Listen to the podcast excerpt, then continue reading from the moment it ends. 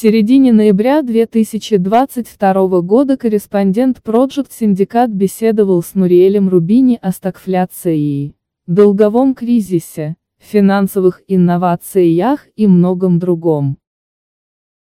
Нуриэль Рубини Почетный профессор экономики школы бизнеса Стерна Нью-Йоркского университета. Главный экономист Atlas Capital Team. Генеральный директор Rubini Macro Associates. Соучредитель TheBombast.com. Автор книги «Мегаугрозы. 10 опасных трендов, угрожающих нашему будущему, и как с ними справиться». Бывший старший экономист по международным вопросам в Совете экономических советников Белого дома во время администрации Клинтона. Работал в Международном валютном фонде, Федеральной резервной системе США и Всемирном банке. Стагфляция. Project Syndicate.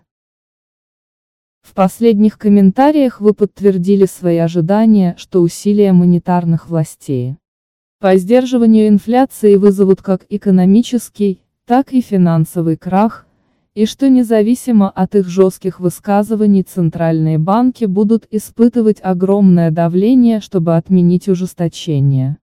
Когда этот крах материализуется, каковы будут последствия такого разворота? Есть ли у лиц, ответственных за денежно-кредитную политику в США и Европе, какие-либо хорошие или менее плохие варианты?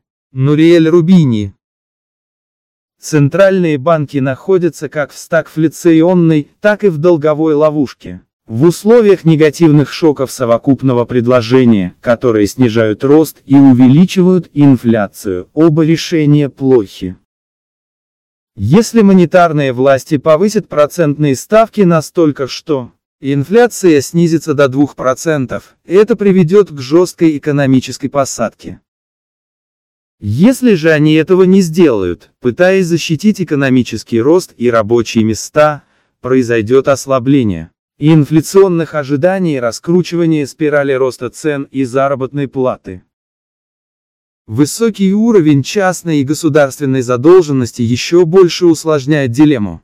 Повышение процентных ставок настолько, чтобы подавить инфляцию, вызывает не только экономический, но и финансовый крах, при котором частные и государственные должники с высоким уровнем заемных средств оказываются в тяжелом положении. В результате финансовые потрясения усиливают рецессию, создавая порочный круг углубления рецессии и усиления финансовых страданий и долгового кризиса. Центральные банки ослабят борьбу с инфляцией, пытаясь избежать экономического и финансового краха. Но это приведет к повышению постоянного уровня инфляции, снижению цен облигаций рынка акций. Наступление стагфляции и долгового кризиса будет лишь отсрочено. Другими словами, у центральных банков США, Европы и других стран с развитой экономикой есть только плохие варианты. Долговой кризис. Project Syndicate. Как вы написали в своей новой книге, мегаугроза 10 опасных тенденций, которые ставят под угрозу наше будущее, и как их Пережить, мы движемся к матери всех долговых кризисов. Любое потенциальное решение требует затрат. Мы должны выбрать свой яд. Но будет ли более вредный яд эффективнее других? Для развивающихся экономик, является ли инновационное предложение обмена суверенного долга на улучшение климата, примером политики, признающей взаимосвязанную природу современных мегаугроз? Нуриэль Рубини. Решение проблемы долгового кризиса никогда не бывает простым или безотратным. Всегда есть компромиссы. Монетизация долга и уничтожение его реальной стоимости неожиданной инфляции работает только для стран, которые берут займы в собственной валюте. И в этом случае инфляционный налог для уничтожения долгов приводит к постоянному росту инфляции. Для долгов, выраженных в иностранной валюте, единственный возможный вариант – дефолт и реструктуризация. Тогда долг становится неустойчивым, процессы могут быть грязными, затяжными и могут стоить стране доступа к рынкам капитала. Введение налогов на богатство или капитал для снижения неприемлемого уровня долга не только сложно с политической точки зрения, но и может подорвать инвестиции, накопление капитала и рост. Обмен долгов на акции или на климат конвертирует долговые требования кредиторов в требования о долевом участии или о сокращении выбросов парниковых газов. Однако масштабы конвертации недостаточно велики для решения серьезных долговых проблем. Должники могут посчитать, что преобразование долгов в акционерный капитал с требованием о сокращении выбросов подрывает суверенитет, фактически передает право собственности на природные ресурсы активы страны иностранным организациям. Обмен долгов на климат не может не разрешить долговую проблему, не внести значительный вклад в борьбу с изменением климата. Неравенство доходов.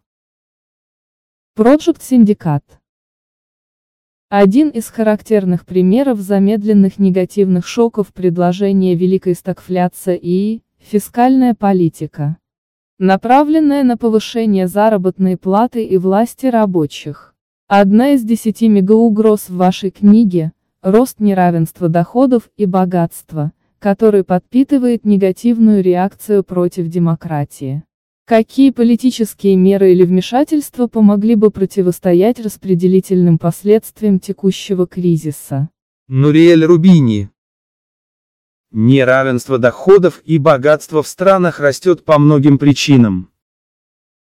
Торговля и глобализация. Капиталоемкие технологические инновации, требующие квалификации и экономии труда.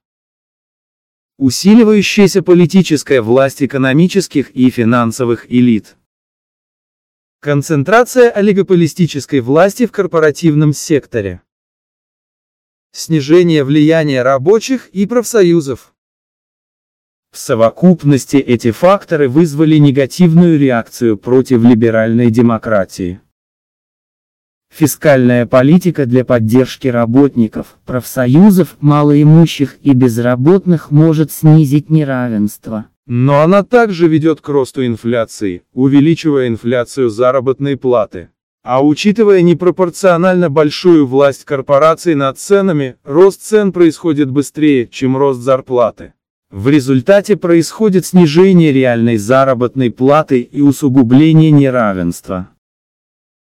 Исторически фискальная политика, включая прогрессивное налогообложение, оказывала незначительное влияние на неравенство. А вот рост искусственного интеллекта, робототехники и автоматизации – приведет к дальнейшему ослаблению рабочей силы. Люди потеряют рабочие места, рутинные, умственные и даже творческие, в пользу программного обеспечения и роботов. США и Китай. Project Syndicate. Вы указываете в своей книге мегаугрозы. Лидерство в области искусственного интеллекта может сделать любую страну, ведущей мировой державой. Предполагайте, что Китай может достичь этого первым. Недавние правительственные репрессии против технологических компаний и усиление центрального контроля коммунистической партии вызвали опасения, что Китай подавляет животный дух технологического сектора. Как вы оцениваете амбиции Китая в области высоких технологий и его экономические перспективы в целом? Нуриэль Рубини США и Китай ведут гонку не только за первенство в геополитической и военной сферах, но и за доминирование в отраслях будущего. Искусственный интеллект. Машины обучения. Робототехника. Автоматизация. Интернет вещей. Большие данные, Big Data. 5G, а потом и 6G. Квантовые вычисления. Обе страны субсидируют эти технологии, но Китай применяет более жесткий командно-контрольный подход. Недавние репрессии Китая в отношении технологических компаний не сулят ничего хорошего для способности страны разрабатывать действительно инновационные технологии и приложения. Но сила китайских масштабных инвестиций, финансовых стимулов и субсидий сверху вниз в передовые отрасли может позволить стране доминировать в технологиях, лежащих в основе промышленности будущего. Более тонкий подход США может принести успех в долгосрочной перспективе. Однако командно-административная модель Китая динамично влияет на сравнительные преимущества экономики. Вот почему США нужна правильная промышленная политика. Подход невмешательства правительства в экономику не позволит США доминировать в области стратегических технологий. Государственно-капиталистическая модель Китая исчерпала себя. Это привело к резкому снижению потенциального роста. Вероятно, замедление роста будет продолжаться и усиливаться. Финансовые инновации Project Syndicate.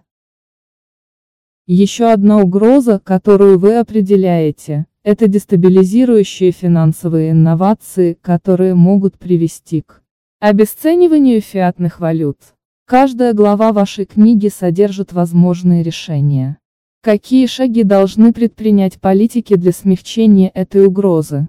Нуриэль Рубини Финансовые инновации без надлежащего регулирования и надзора приводят к инфляции активов, возникновению и разрушению пузырей. Сегодня мы сталкиваемся с инфляцией товаров и услуг из-за негативных шоков совокупного предложения и последствий длительной мягкой фискальной и денежно-кредитной политики. При высокой инфляции обесценивание фиатных валют представляет собой растущий риск, но решение заключается не в криптовалютах, которые не являются ни валютами, ни активами.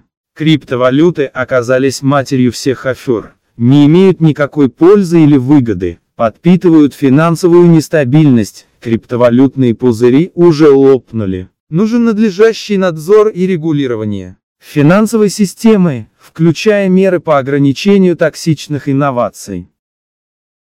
Необходимо устранить моральный риск мягкой денежно-кредитной политики, которая подпитывает пузыри и углубляет долговые ловушки. Но нет простого решения для долговых ловушек, которые вызваны глубокими политическими предубеждениями в отношении чрезмерного использования частных и государственных средств.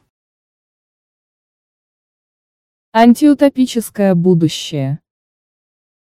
Project Syndicate вы предсказали мировой финансовый кризис 2008 года. В книге «Мегаугрозы» вы делаете еще более мрачный прогноз. Антиутопическое будущее хаоса, кризисов, нестабильности внутренних и глобальных конфликтов более вероятно, чем утопическое будущее разумной политики и международного сотрудничества. Готовы ли экономисты, инвесторы и политики сегодня более серьезно относиться к подобным предупреждениям? Или те, кто в состоянии изменить ситуацию, по-прежнему зарывают голову в песок?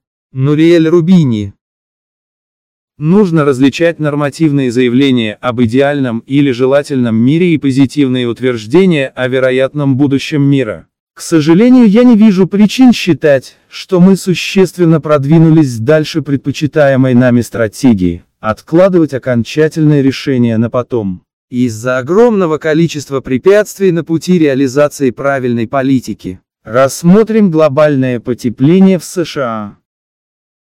Половина страны, республиканская партия, отрицает реальность антропогенного изменения климата и активно блокирует политику, направленную на его устранение.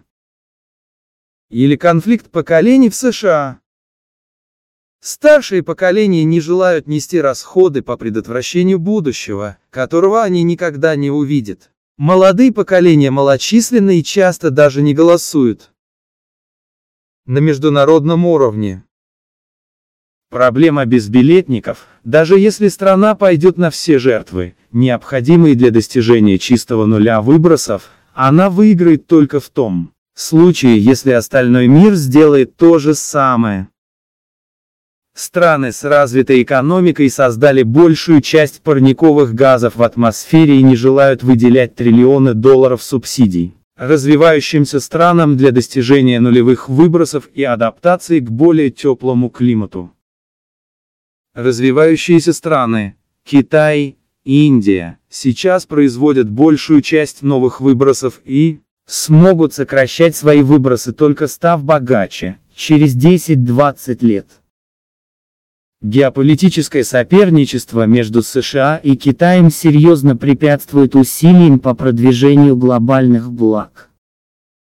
То же самое можно сказать и о решениях многих других мегаугроз. Вот почему антиутопическое будущее более вероятно, чем утопическое.